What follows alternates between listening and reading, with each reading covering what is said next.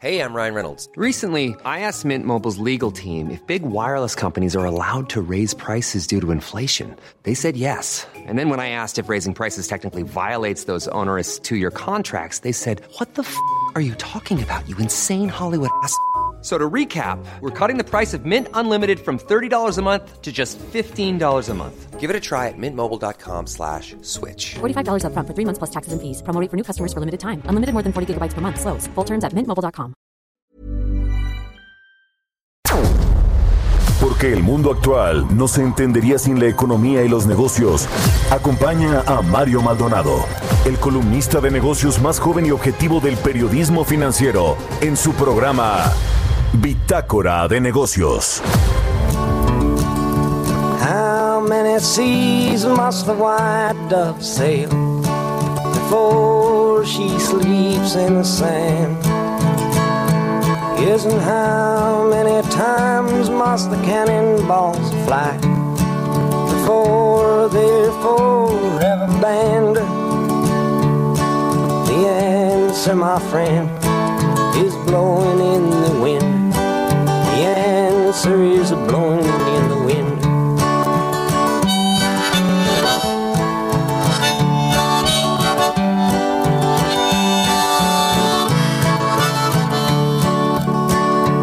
Yes, and how many years can a mountain exist? ¿Qué tal? ¿Cómo están? Muy buenos días. Bienvenidos a Bitácora de Negocios. Yo soy Mario Maldonado y me da muchísimo gusto saludarlos como siempre tempranito aquí en el Heraldo Radio. Hoy es viernes 20 de noviembre del 2020 y saludo a los que nos escuchan a través de la 98.5 de FM en la Ciudad de México, en Guadalajara, Jalisco por la 100.3 de FM y en Monterrey, Nuevo León por la 90.1 de FM. También a quienes nos siguen a través de la página heraldodemexico.com.mx. Ahí está el streaming de la cabina de El Heraldo Radio. Bueno, pues arrancamos este viernes como todos los días con un poco de música. Estamos escuchando a Bob Dylan. Se llama Blowing in the Wind. Esta semana estuvimos escuchando canciones que revolucionaron y cambiaron el mundo. Y bueno, creo que hay varias de Bob Dylan que, bueno, pues es un ícono un icono de la música. En general, este álbum se llama The Free Willing de Bob Dylan de 1963. Bueno, vamos a entrar a la información, hay mucho de qué platicar. Hablaremos con Roberto Aguilar sobre las señales encontradas de apoyo económico en los Estados Unidos que avivan la cautela de los inversionistas, mientras que el presidente de Estados Unidos y China coinciden en un evento virtual de comercio internacional.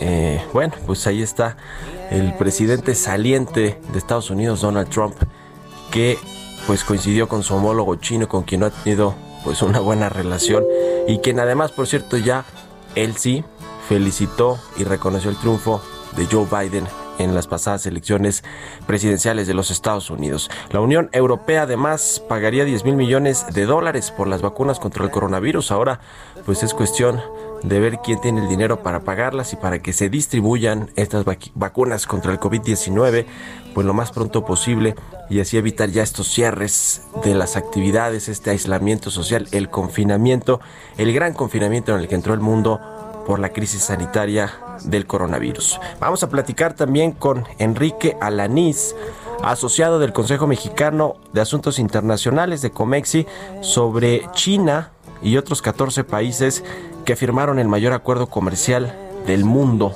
Vamos a entrarle a este tema. Va a abarcar, fíjese, el 30% del Producto Interno Bruto y de la población mundial. Representa un espaldarazo económico y político para China. Eso es lo que ven algunos analistas. Vamos a platicar de eso con Enrique Alanís, a ver si coincide con esa visión. Platicaremos también con Guillermo Nieto, el presidente de la Asociación Nacional de la Industria del Cannabis. Ayer el Senado de la República aprobó la despenalización de la marihuana para todos sus usos. Ahí hay algunos detalles importantes que tenemos que eh, platicar y vamos a hacerlo con Guillermo Nieto, pero pues sí fue una decisión histórica aquí en el Congreso mexicano, finalmente después de muchos, muchos meses de debate sobre si debe, debería o no despenalizarse, finalmente se aprobó la despenalización del cannabis en el Senado. Vamos a platicar de eso. Hablaremos también como todos los viernes con Jimena Tolama, la editora en jefe de elcio.com sobre las próximas salidas a bolsa de las empresas tecnológicas, que bueno, pues hay apetito en los mercados, hay mucha liquidez en los mercados que se quedó ahí guardada en este, eh, pues en este confinamiento, en la crisis que generó el, el confinamiento del coronavirus y que bueno, pues ahora muchos inversionistas estarán interesados sobre todo en las plataformas digitales que ahora pues son las que más han crecido con todo este tema del aislamiento social. Vamos a entrar en esos temas con Jimena Tolama, el primer auto eléctrico de Didi también y este retailer Amazon que ahora pues también distribuirá medicamentos a través de su nueva empresa Amazon Pharmacy. Pues de muchos temas más, además de estos, vamos a platicar hoy aquí en Bitácora de Negocios, así que quédese con nosotros. Es viernes, sabe que se pone bueno el viernes especialmente, como todos los días, ¿no? Pero los viernes ya, el último día de la semana, todo está más relajado, un poquito más relajado, aunque bueno, pues acá en México tenemos todavía estas noticias muy malas de que ayer llegamos a los 100 mil fallecimientos por COVID-19, pero pues esa, esa es otra historia. Vamos a entrarle a las noticias financieras, económicas y de negocios. Son las 6 de la mañana con 7 minutos. Arrancamos con el resumen de las noticias más importantes con Jesús Espinosa. How many seas must the white dove sail before she sleeps in the sand? Isn't how many times must the cannonballs fly? for their forever band. El resumen. Jorge Arganes Díaz Leal, secretario de Comunicaciones y Transportes, informó que el gobierno federal espera tener un vuelo de prueba en el aeropuerto de Santa Lucía el 19 de febrero de 2021, donde aterrizará el presidente Andrés Manuel López Obrador. Gabriel Llorio, subsecretario de la Secretaría de Hacienda, indicó que existe apetito por incursionar en China, puesto que antes de la emisión del bono sostenible vinculado a los Objetivos de Desarrollo Sostenible de México, analizaron a dicho mercado. Sin embargo, el país asiático aún cuenta con muchas restricciones. Grupo financiero Monex estimó que el 2021 será un año en el que la vacuna contra COVID-19 marcará el ritmo de la economía, periodo en que se prevé que México presentará un avance de 2.7% tras una caída de menos 9.1%. El Banco de México presentó el nuevo diseño del billete de mil pesos en el cual predomina un color gris degradado y que muestra en el anverso las imágenes de Carmen Cerdán, Hermilia Galindo y Francisco y Madero, resaltando la etapa de la Revolución Mexicana. La Secretaría de Comunicaciones y Transporte señaló que ha tenido acercamientos con los dueños de Interjet para encontrar una solución a la deuda de más de 2.538 millones de pesos y evitar la quiebra de la aerolínea. De acuerdo con estimados de la Conferencia de las Naciones Unidas sobre Comercio y Desarrollo, la inversión extranjera directa tiene perspectivas poco alentadoras para el próximo año, esperando una recuperación cuando muy rápido hacia el 2022. Bitácora de negocios en El Heraldo Radio. El editorial.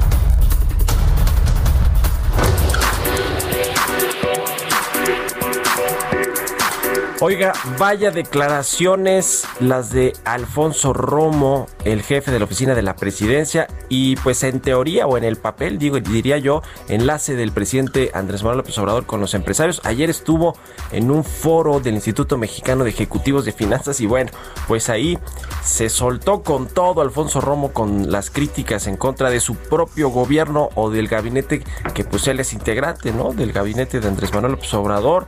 Eh, dijo, se sinceró yo creo, eh, y, lo, y lo viene haciendo en los últimos tres meses, por lo menos en los últimos tres meses Alfonso Romo, ayer dijo que, eh, bueno, pues el gobierno se está manejando en lo que tiene que ver con la economía, como si estuviéramos creciendo al 9%, cuando en realidad vamos a caer este 2020 en esa magnitud, en ese porcentaje, cerca de 9%. Eh, eh, dijo que hay que retomar este eh, asunto de la certidumbre para las inversiones privadas. es la única forma, dice Alfonso Romo, de retomar el camino del desarrollo. El problema es que, a ver, le decía que no es la primera vez que Alfonso Romo lo hace. Yo, yo de hecho escribo una columna de la Universal y pongo que Alfonso Romo está harto de la 4T del gobierno del presidente Andrés Manuel López Obrador. Lo comentan sus colaboradores, pero lo reconoce el mismo entre líneas y a veces ni siquiera tan entre líneas en sus eh, cada vez que tiene oportunidad de hablar en público, de eh, participar en un foro público como lo hizo ayer en el IMEF, que fue vía virtual, por supuesto, pues Fonso Romo lo hace. En los últimos tres meses le decía, eh, a ver, a mediados de agosto, rapidísimo, en una asamblea de la, de la Asociación Nacional de la Cámara de la Industria de la Transformación, criticó a la política energética, dijo que la incertidumbre que genera la inversión privada eh, los mensajes que da el gobierno, pues eh, eso no, no le hace bien al país. Eh, habló ahí de que en la reunión que tuvo el presidente López Obrador en Washington con el, Donald Trump y empresarios estadounidenses, le dijeron los empresarios estadounidenses que era necesario para que el TEMEC funcionara, que se honraran los contratos. Luego en septiembre, el 25 de septiembre, con el Consejo Nacional Agropecuario, dijo que la única esperanza para que el país creciera pues es con inversión privada, es la única forma de combatir eficazmente la pobreza, porque el gobierno pues no tiene los recursos suficientes. El 28 de octubre en eh, una reunión de los industriales de la Confederación de Cámaras Industriales pidió a los empresarios no abrir más frentes de batalla y trabajar con el gobierno del presidente Obrador. Y ayer, de plano, yo creo que ya se fue con todo Alfonso Romo, quien, como muchos otros personajes del gabinete, no está contento con la necesidad del presidente en muchos temas. El problema es que si saltan del barco, todavía sería peor. Creen ellos que se va a poder radicalizar más el presidente López Obrador. ¿Qué tema? Pero bueno, por lo menos Poncho Romo sale a decirlo abiertamente. ¿Usted qué opina? Escríbeme a mi cuenta de Twitter, arroba Mario Mal, y a la cuenta arroba Heraldo de México. Son las 6 con 12 minutos. Vamos a otra cosa. Economía y mercados.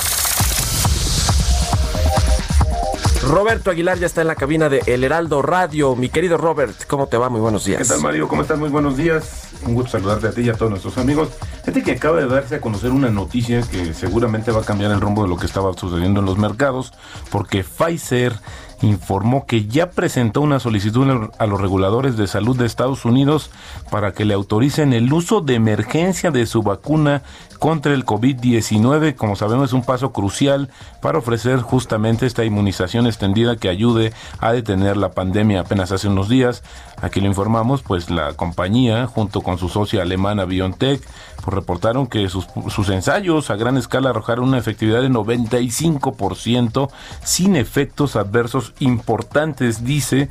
Y bueno, pues eh, lo que se había comentado, Mario, es que una condición eh, pues necesaria para que ya se diera la luz verde y comenzara la producción y potencialmente la distribución es justamente que le otorgaran este eh, pues esta solicitud de uso de emergencia en Estados Unidos, que Estados Unidos la estaba pasando bastante mal. Pero fíjate que mientras tanto las acciones mundiales subían levemente, pese a que la noticia del Departamento del Tesoro de Estados Unidos que pondría fin a los programas de préstamos de emergencia y el número de trabajadores estadounidenses que presentaron solicitudes de apoyo por desempleo aumentó inesperadamente y los datos muestran un panorama sombrío de despidos cada vez más elevados a medida que los casos del coronavirus y los cierres de empresas siguen debilitando el mercado laboral. Además, pues crece la preocupación por el aumento de los contagios en todo el mundo y las medidas de contingencia para tratar de frenar las infecciones.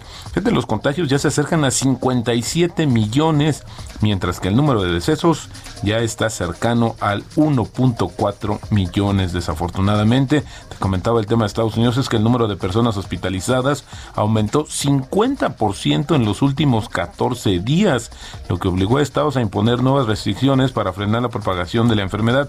Solo ayer 79 mil personas fueron hospitalizadas, la mayor cantidad en cualquier momento de la pandemia, y funcionarios de salud advirtieron que eh, pues sobre el aumento en las hospitalizaciones va a empeorar por el invierno boreal e instaron a limitar las celebraciones del Día de Acción de Gracias de la próxima semana.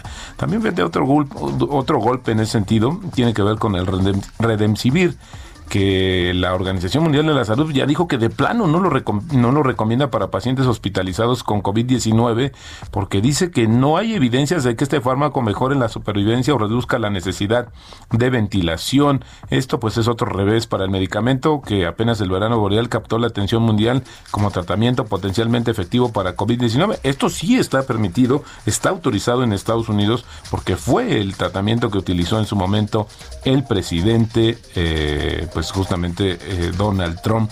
Y te decía justamente Donald Trump y su homólogo chino y, eh, se van a, a ver, eh, pues aunque sea de manera virtual, en una cumbre eh, de líderes de Asia y Pacífico para discutir sobre el coronavirus y la repercusión económica mundial. Ambos mandatarios van a encabezar la reunión de los líderes de las 21 naciones del Foro de Cooperación Económica Asia-Pacífico, organizado por Malasia. Y bueno, pues ahí seguramente se va a hablar sobre el tema de la guerra comercial que, que mantienen estas dos naciones que aparentemente estaría en pausa, pero que bueno, pues hay algunos indicios y no sería descabellado pensar que también Donald Trump pues, va a dejarles ahí algún regalo de despedida a los chinos. Y hablando del tema de comercio, fíjate que la Organización Mundial de Comercio acaba de comentar que el comercio mundial se recuperó en el tercer trimestre de las medidas de confinamiento impuestas para frenar el, el avance de la pandemia aunque pronosticó una desaceleración a finales de este año. A esto lo mide a través de un barómetro de comercio de bienes que había subido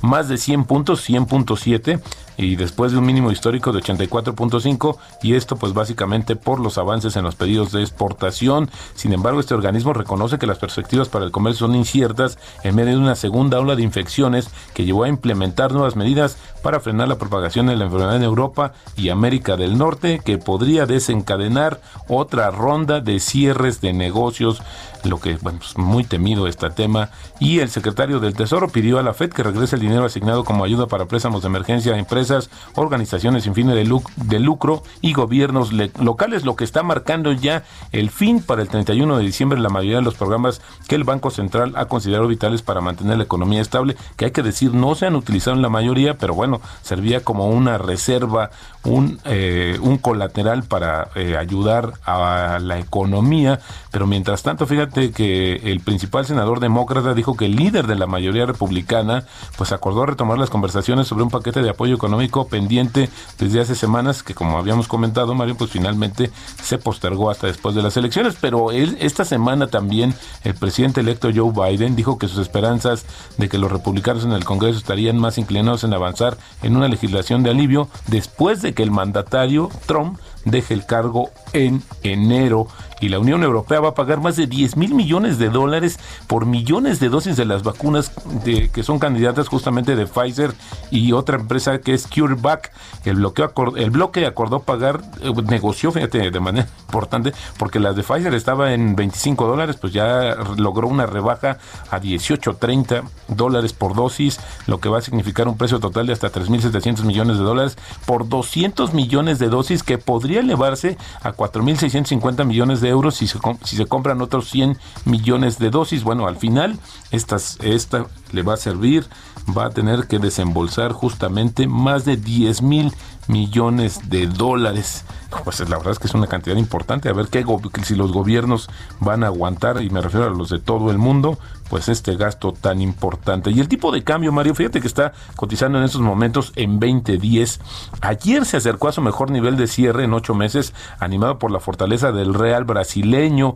Luego es que Fitch mantuvo sin cambio la calificación justamente de la mayor economía de América Latina. Esto animó a su moneda, el real, y bueno, benefició también al tipo de cambio. Como te decía, 20.08 cotizando en estos momentos. Bueno, pues así está el tipo de cambio. Muchas gracias, mi querido Roberto. Al contrario, muy buenos días, Mario. Roberto Aguilar, síganlo en Twitter, Roberto AH, son las 6 con 19 minutos, 6 con 20, ya casi vamos a otra cosa. Mario Maldonado en Bitácora de Negocios. Y bueno, le decía que 15 países de Asia y Oceanía firmaron el domingo pasado un acuerdo para formar la mayor asociación comercial del mundo. Va a abarcar 30% del Producto Interno Bruto y de la población mundial, más o menos esos son los datos. Para eh, pues elaborar más sobre este tema, saludo con mucho gusto en la línea telefónica a Enrique Alanís, asociado del Consejo Mexicano de Asuntos Internacionales. Enrique, ¿cómo estás? Muy buenos días. Parece que no tenemos en la línea telefónica todavía Enrique. Enrique, ¿me escuchas ahí? Buenos días. No lo tenemos todavía. Bueno, Eh, pues le decía, a ver, le voy a dar más, más contexto sobre esta Asociación Económica Integral Regional RCEP, por sus siglas en inglés, que excluye a los Estados Unidos, ni más ni menos. Por eso se ve como un triunfo para China, que, que apunta a convertirse pues en la próxima potencia económica, política, geopolítica. No sé, Estados Unidos todavía pues tiene muchísima injerencia en lo que sucede en el mundo y en términos económicos no se diga, pero China pues le está pisando los talones y con este tipo de asociaciones que le decía este acuerdo comercial más grande del mundo entre China y 14 países más, pues va a ser eh, muy importante, sobre todo a la luz de todas las renegociaciones que se han hecho de contratos. En México, en México tuvimos el TEMEC, eh, eh, Donald Trump no fue pues muy afecto a hacer acuerdos comerciales o a mantener o respetarlos, pero con Joe Biden la historia puede ser diferente. A ver si ya ahora sí escuchamos ahí al Enrique Alaniz, asociado de Comex. Y Enrique, ¿me escuchas? Buenos días. Sí, Mario, ¿me escuchas? Buen día. Sí, ya, ya te escuchamos bien, muchas gracias. Tal? Cuéntanos, por favor, de esta Asociación Económica Integral Regional, ¿qué significa para el mundo, para el comercio internacional y para la economía? Eh, pues como bien mencionabas, Mario, muy importante porque es, se convierte en el tratado de libre comercio más grande del mundo. ¿Cómo es esto? Bueno, pues la cantidad de Producto Interno Bruto que abarcan estos 15 países supera eh, el Producto Interno Bruto de Estados Unidos. Como bien decía, son 15 países donde se incluye a China. Y en segundo lugar, Japón. Entre ellos dos es más o menos la cantidad del Producto Interno Bruto que, que abarca Estados Unidos. Y bueno, ya vienen otros más, Corea del Sur, Australia, Nueva Zelanda y los 10 países del sureste asiático. Yo lo llamo, eh, digamos, que por ponerle de alguna manera el Tratado de los 30, eh, porque es aproximadamente es el 30% de la población del mundo, 2.2 billones, aproximadamente 30% del Producto Interno Bruto Mundial, 26 trillones de dólares, y bueno, 28% del comercio mundial que, se, que, pasa por los países, con una cantidad de bienes, de, productos, en aproximadamente el 92%, Mario, de los productos que se van a comercializar van a tener eh, aranceles casi cero y, y, una negociación para ello. Entonces es muy importante todo lo que abarca, es un parteaguas y además en esta época, Mario, pues se puede, puede ser un símbolo de recuperación, un símbolo que, que, dice, aquí estamos esta área y no importa en esta crisis, nosotros salimos adelante como grupo unido, que aunque ya tenía mucho comercio esta zona, el formalizarlo, el poner en orden, en que en bajar la, digamos, la animadversión que puede haber entre algunos países que son vecinos, China, eh, Japón, eh, Corea, eh, es, es una muy buena señal para estos países, Mario. Pues sí, ¿qué fuerza le da este nuevo acuerdo o esta nueva, nueva asociación económica integral regional a China frente a Estados Unidos, sobre todo en el contexto de la crisis eh, económica por un lado y de la guerra comercial por otro que Donald Trump pues, le, ha hecho a, a China? Es muy significativo, Mario, porque precisamente hace un par de semanas Estados Unidos estaba tratando y publicó que quería concretar un acuerdo ah, digital en la zona del sureste asiático con los 10 países miembros de la ASEAN. Ellos eh, querían implementar un acuerdo digital, eh, digamos que era una entrada para estar en su región y para frenar un poco a China, pero hoy China con este acuerdo concretándola en esta época dice al mundo, a ver, en esta región aquí yo voy a establecer, voy a establecer mi poderío, voy a establecer mis relaciones, fortalecer mis alianzas. Y como recordarás Mario, eh, un antecedente fuerte era el TPP, el, el, Acuerdo Transpacífico, donde englobaba a muchos países y Estados Unidos estaba en ello y no Se estaba. Nos está acabando el tiempo, mi querido Enrique, pero sí, muy, muy importante. Te agradezco mucho tus minutos y tenemos que hacer una pausa. Ya volvemos. No te preocupes, gracias.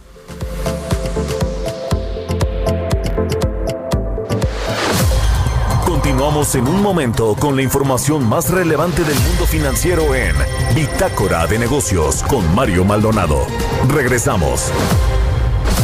Estamos de vuelta en Bitácora de Negocios con Mario Maldonado. Entrevista.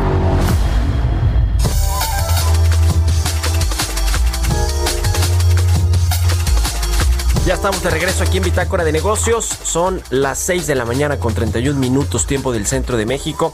Y bueno, le platicaba al inicio del programa que ayer se aprobó en el Senado la despenalización de la marihuana para todos sus usos. La ley general para la regulación del cannabis debe pasar ahora a la Cámara de Diputados para su revisión y aprobación antes de que finalice la legislatura actual, que es el 15 de diciembre. Se ha calificado como un día histórico ¿De qué se trata esto? Me da mucho gusto saludar en la línea telefónica a Guillermo Nieto, presidente de la Asociación Nacional de la Industria del Cannabis. Guillermo, ¿cómo estás? Muy buenos días. Mario, buenos días. Buenos días a todo tu auditorio. Pues estamos muy contentos porque por fin eh, se legalizó, bueno, la primera parte en el Senado, todo lo que va a ser una nueva eh, industria dentro del país. ¿Cuáles son los, eh, a ver, lo que nos lleva a la despenalización de la marihuana en términos de negocios, ustedes que están ahí en la Asociación Nacional de la Industria del Cannabis, y también porque es importante en, en otros ámbitos eh, sociales y, y demás. Mira, hablando primero del negocio, lo más importante, Mario, es que es una nueva actividad económica para el país. Eh, nosotros sentimos que en la parte industrial es donde puede haber un mayor beneficio para todos los mexicanos. Déjame darte un ejemplo. El maíz, eh, hoy México es deficitario en, maíz amarillo, importamos todo el maíz amarillo. Eso significa que mandamos nuestro dinero a Estados Unidos para comprar el maíz y traérnoslo. Al, legalizar esta planta, esta planta se ha comprobado que es un excelente eh, alimento para ganado. Entonces ahí hay un ahí hay un gap que debemos de aprovechar. Y lo mismo con los liners para caja. Eh, hoy todos los, todas las cajas hechas en México ocupan liners importados de Europa. Hoy, eh, gracias a la legalización de esta planta, que se pueden crear eh, papel, vamos a poderle dar trabajo a nuestros agricultores y no vamos a tener que sacar, no, vamos a tener que tener ese déficit con, los países de Europa y así con mil cosas, incluyendo la parte lúdica. Déjame darte otro número bien importante. Se dice que para el año 2024, Mario, el valor del, mercado canábico a nivel mundial va a valer 100 mil millones de dólares, de los cuales 60% es en cannabis medicinal y 40% en el resto. 100 mil millones de dólares, Mario, es eh, casi, es más del doble, 60% más de lo que el sector agroalimentario del país exporta. Y déjame darte un ejemplo un poquito más claro, que es el aguacate. Nosotros exportamos el 30% del aguacate a nivel mundial, Mario. Esto nos deja eh, unas ventas promedio de 2.500 millones de dólares al año.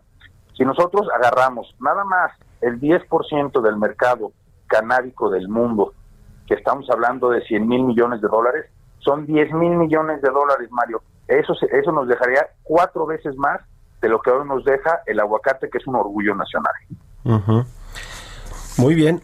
Ahora, eh, hay empresas ya muy bien constituidas en el mundo, sobre todo en Canadá, que creo que fue uno de los primeros países que logró despenalizar por completo y regular bien este mercado del cannabis y, incluso pues hay empresas públicas, empresas eh, que tienen inversión privada de fondos de capital privado.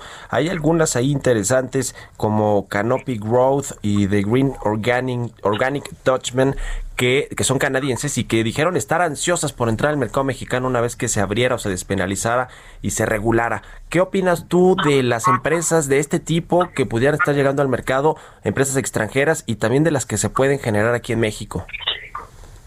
No, pues es, es, ahorita lo que más necesitamos los mexicanos son oportunidades, fuentes de trabajo, eh, que le entren nuevos impuestos al país y esta, esta, e, esta nueva actividad económica es lo que nos va a traer hay que, hay que, hay que aprovechar la situación geográfica en la que tiene el país para volvernos más competitivos.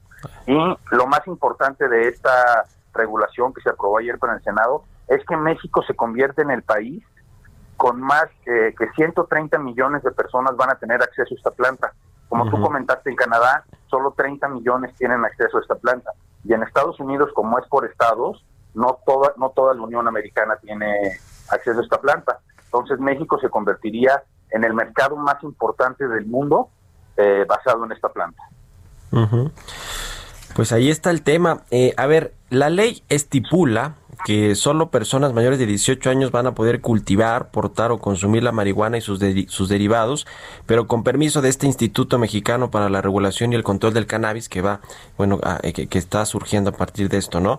Eh, se va a permitir 28 gramos, gramos de posesión, eh, queda prohibido el consumo del cannabis en áreas de trabajo eh, públicas o privadas. Es decir, esa es la regulación que tiene que ver pues con la marihuana, con el, el consumo y la posesión de, eh, de este producto. ¿Qué pasa con el tema medicinal? Eh, ¿cómo, ¿Cómo está dividido este asunto? ¿Cómo quedó finalmente la, la discusión que se aprobó eh, y de lo que se aprobó ayer en el Senado?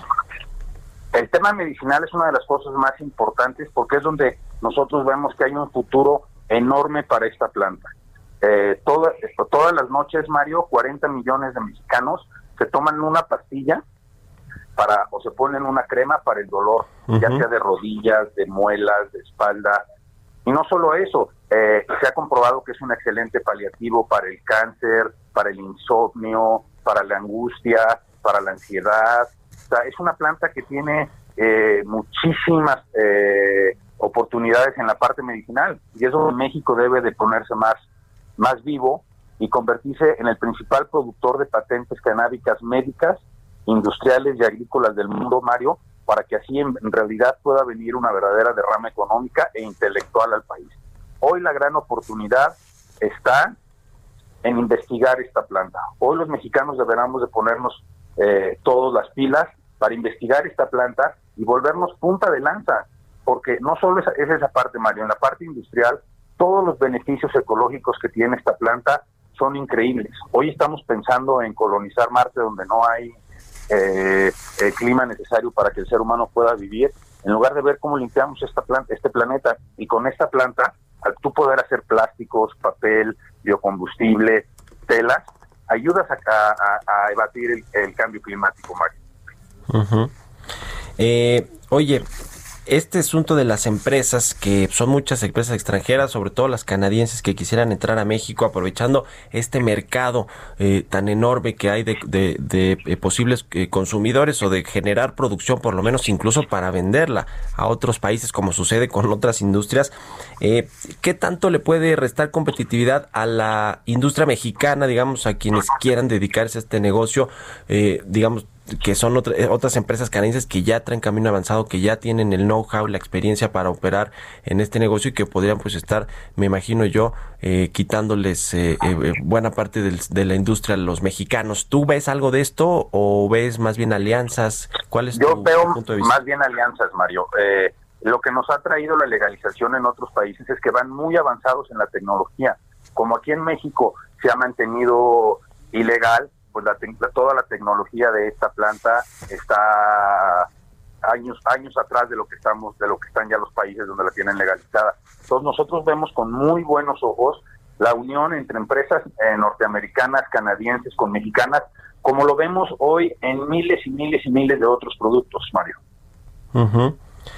Pues muy interesante. En México, ¿cuánto vale el mercado? Eh? Este mercado de, marihuana y de productos medicinales y, y derivados. Eh, Hoy en día no, no, no, no, te puedo decir a ciencia cierta porque todo se, todo se ha mantenido dentro de la ilegalidad. Hoy una de las cosas que nosotros pedimos es que el INEGI nos ayude al poner dentro de sus variables este producto para entonces ahora sí poder tener datos exactos, Mario, porque eh, no es solo aparte, no aparte de todo lo que hablamos, el mercado del, del cannabis y la belleza es un mercado enorme eh, se pueden producir shampoos, se pueden producir jabones, se pueden producir eh, cremas anti, eh, antiarrugas, se pueden producir miles y miles de cosas. Acuérdate que el órgano más grande que tiene el ser humano es la piel y si le seguimos poniendo derivados del petróleo es lo que nos arruga la piel. Con lo que lo que se ha mostrado es que como todos los jabones hechos a base de esta planta ayudan muchísimo al cuerpo. Sí, tiene muchos usos, ¿no? No solo es el consumo, como de pronto nos lo imaginamos, de fumarnos un cigarro de marihuana o cosas por el estilo. Hay muchísimos otros productos derivados y en México y los hay en todo el mundo y que eh, han revolucionado esta industria que por fin ahora se despenaliza. ¿Llegamos tarde en México a la despenalización eh, de la marihuana, Guillermo? Para nada, Mari. Estamos, estamos en muy buen momento para convertirnos, como te comenté, en punta de lanza de esta industria y empezar a crear eh, empleos para los más pobres, que es la gente del campo. Hoy la gente del campo ya no puede seguir viviendo de maíz blanco. El, la, gente del campo, el, el, grano ya no es negocio. Necesitamos darle una nueva oportunidad. Y con esta planta, un agricultor de la Sierra de Guerrero, de la Sierra de Michoacán, va, va, a poder va a poder ganar hasta ocho veces más de lo que hoy gana con el maíz, Mario. Porque esa planta es como el puerco, eh, te vendes todo. Eh, va a haber quien te compre el grano, va a haber quien te compre la flor, va a haber quien te compre las fibras. De hecho, hoy eh, eh Mercedes-Benz y BMW ya tienen ya, ya tienen muchas partes de sus coches hechos a base de cáñamo industrial, del plástico, por dos razones muy importantes. La primera, y siempre basándonos a lo ecológico, que es lo más importante, Mario, es mucho, es mucho, es mucho más ligero el cáñamo industrial y eso hace que el auto consuma mucho menos gasolina. Y dos, cuando hay un accidente, sí. Eh, hace que no se astille las partes del que, que, que, que, el que va manejando no se astille con las partes del plástico porque no se rompe, es la fibra natural más fuerte del mundo.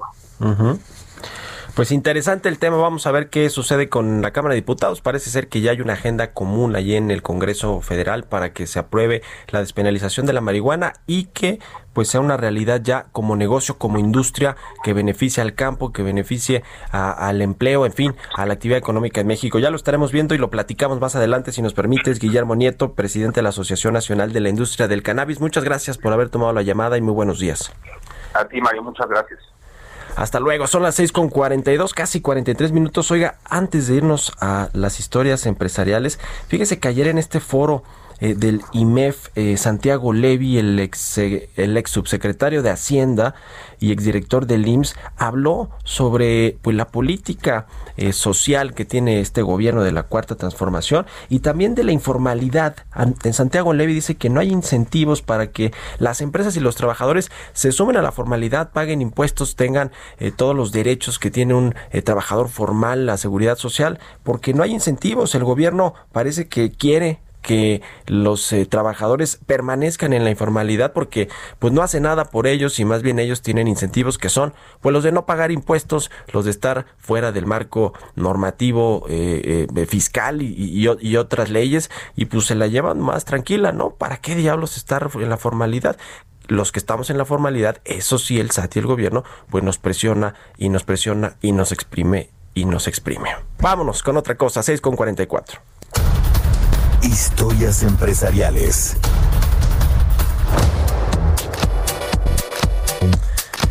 Bueno, pues en la información tecnológica, ya en la recta final del programa Innovación y Tecnología, fíjese que Google se asoció con bancos, diferentes instituciones financieras para gestionar cuentas de Google Pay.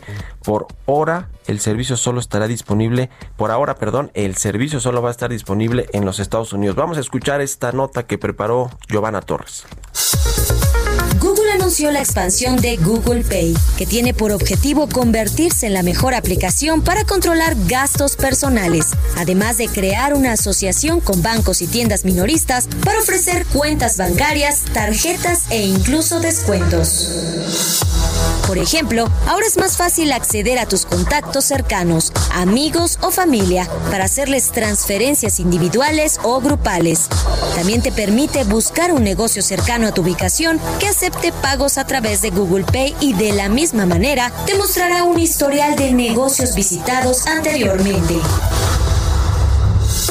Con esta app podrás enlazar tarjetas bancarias gracias a Play, un servicio financiero ajeno a Google que permite conectar aplicaciones con la información financiera de los usuarios. Una vez conectadas, puedes acceder a tus balances e incluso rastrear pagos y transacciones realizadas con tus tarjetas. A través de su plataforma, Alphabet informó que el sistema entrará primero a Estados Unidos, en momentos en que la pandemia por COVID-19 busca agilizar la transición al dinero digital.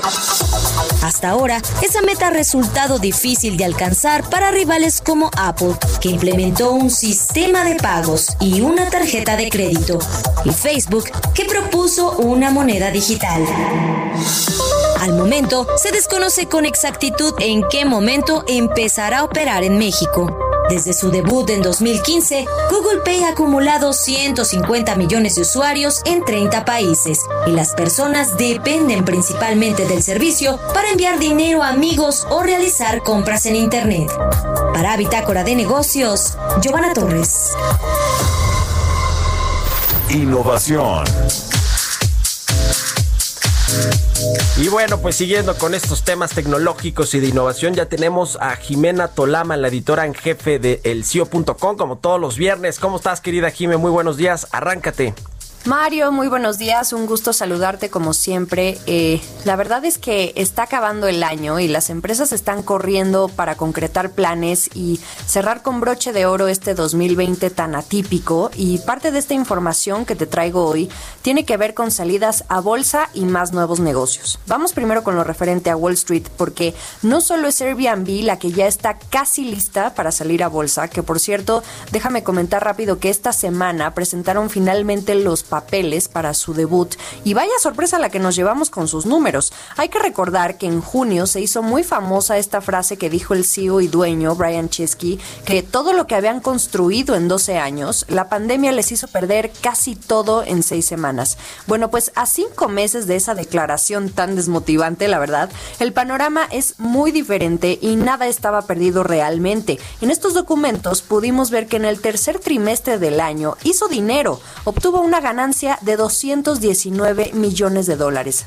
La razón estuvo en el curso que tomó la lógica de, todos quienes buscamos un escape al encierro y ese fue, eh, en lugar de irme de vacaciones, porque no puedo, mejor rento una casa en un destino de playa o alejado de la ciudad y me quedo ahí un mes.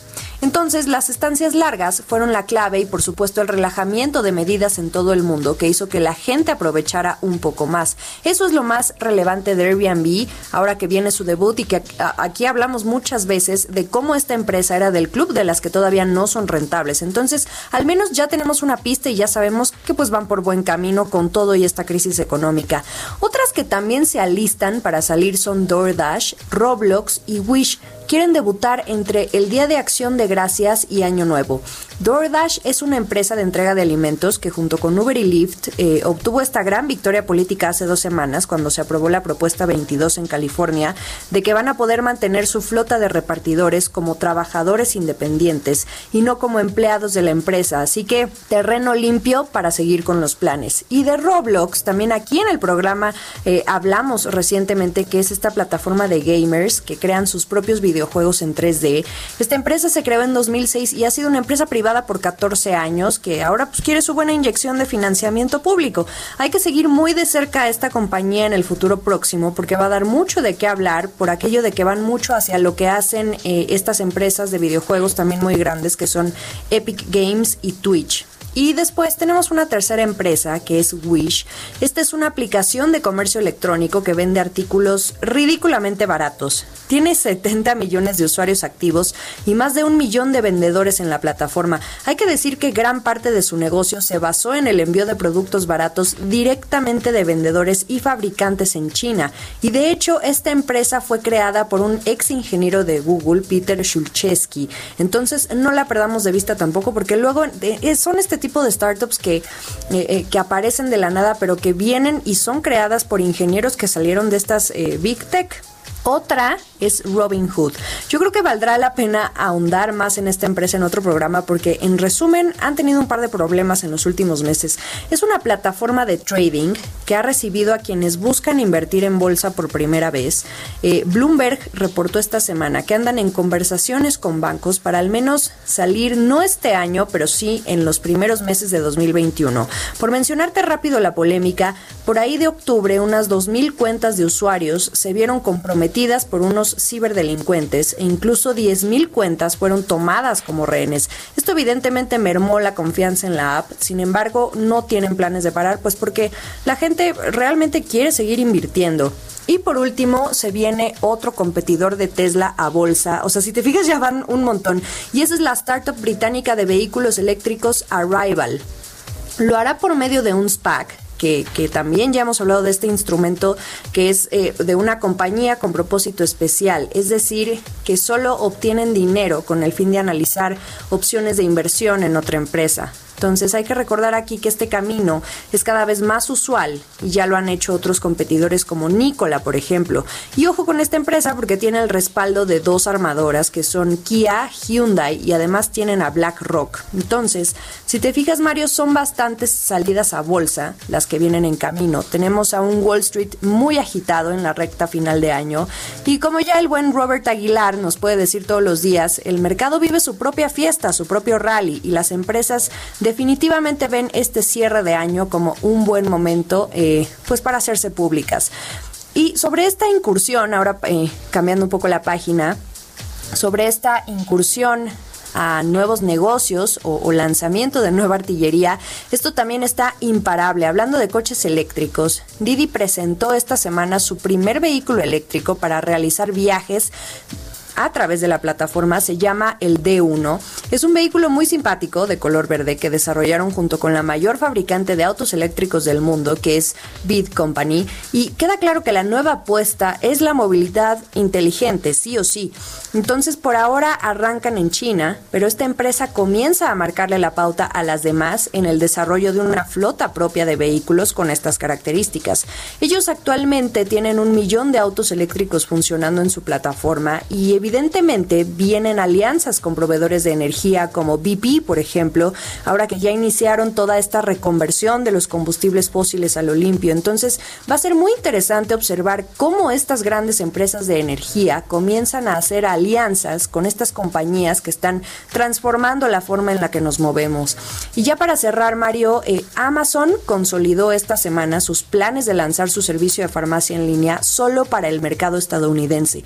Esto le va a permitir meterse más a otras industrias de servicios. En este caso, los clientes ya podrán solicitar medicamentos con prescripción.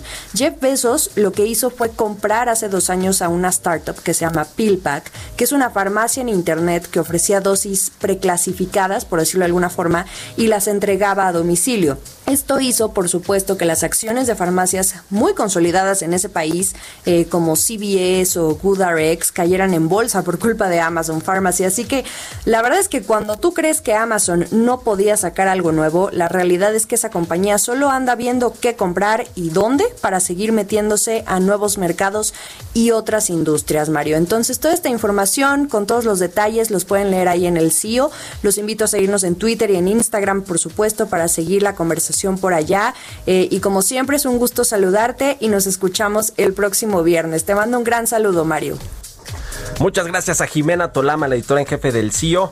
Ya casi nos despedimos, pero le recomiendo muchísimo la portada de hoy del Heraldo de México en su versión impresa y digital. Habla sobre esta terrible cifra de los 100.000 muertos que alcanzamos ayer, 100.000, eh, 104 víctimas fatales por la emergencia sanitaria del COVID-19. Eh, trae una buena información de comparaciones históricas ni en las guerras históricas eh, eh, pues más fuertes que ha tenido el país, según esta nota de El Heraldo de México, se han registrado este pues este número de víctimas fatales. Así que échale un ojo, está muy interesante la nota de portada de El Heraldo de México de hoy. Y este viernes 20 de noviembre se va a realizar el desfile por el 110 aniversario de la República Mexicana aquí en la Ciudad de México. Con esto terminamos Bitácora de Negocios. Quedes aquí en Heraldo Radio con Sergio Sarmiento y Lupita Juárez y nosotros nos escuchamos el lunes. Muy buen fin de semana y muy buenos días.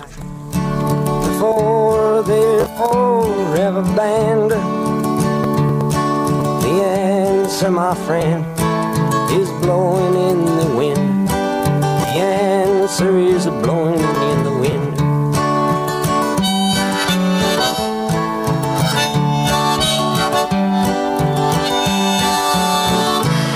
Esto fue Bitácora de Negocios con Mario Maldonado, donde la H suena y ahora también se escucha una estación de Heraldo Media Group.